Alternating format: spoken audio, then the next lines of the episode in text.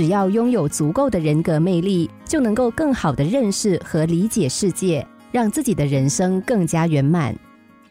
智力超群的人获得的成就会更大吗？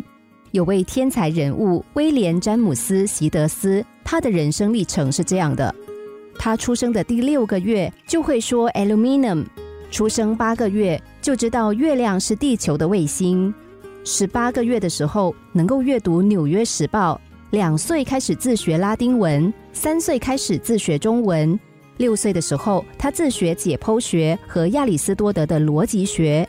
七岁通过哈佛大学医学院的入学测试，四到八岁他写了四本书，包含解剖学和天文学等等。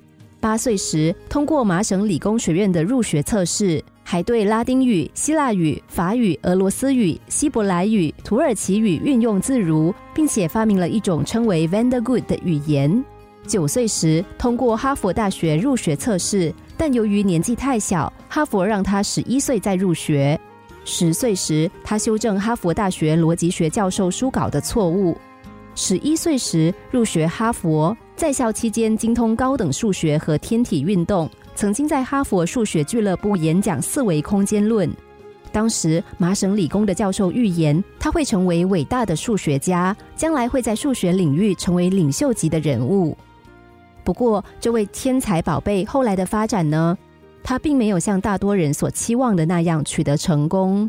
成年之后，他在社会上几次受挫，之后几乎呈现隐退的状态。四十六岁时死于脑中风，死时一贫如洗。一个人能否取得成功，智力只具有小部分的作用。我们生活中其实有很多智力一般，但是因为受到人们欢迎而获得成就的人。比如，职场中经常有一些看起来没有什么特别的本事，但人缘却很好，而且被委以重任。这类人受欢迎的主要原因就在于他们能够用人格魅力凝聚人气，而智力在这方面的凝聚力显然是很有限的。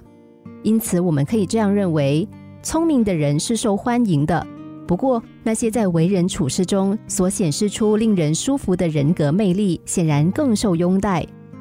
智力决定你的下限，人格魅力决定你的上限。